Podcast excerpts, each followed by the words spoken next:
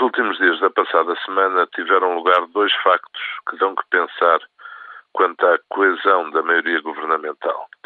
Em primeiro lugar, e mais significativo, o facto de cinco deputados do grupo parlamentar do Partido Socialista terem votado contra a proposta de revisão da legislação laboral.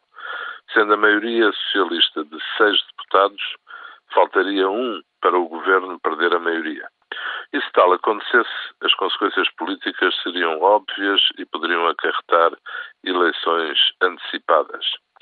Em segundo lugar, notem-se as declarações do Ministro de Estado e dos Negócios Estrangeiros, Luís Amado, que disse sobre o diferendo institucional acerca do Estatuto dos Açores que esse diferendo não o anima e que por ele o teria evitado.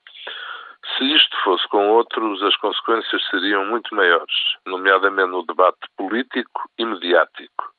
Mas, independentemente disso, é adequado observar estas brechas que acontecem na coesão da maioria. Em abono da verdade, não me lembro também de outra maioria com violações tão frequentes da disciplina de voto, as quais poderão justificar interrogações sobre a estabilidade política futura. Por tudo isso e por muito mais, é sinal de prudência se se confirmar que José Sócrates não mantém intransigência no Estatuto dos Açores e no tal diferendo com o Presidente da República. Seria demasiado arriscado, mesmo com um Presidente que muito preza a estabilidade política.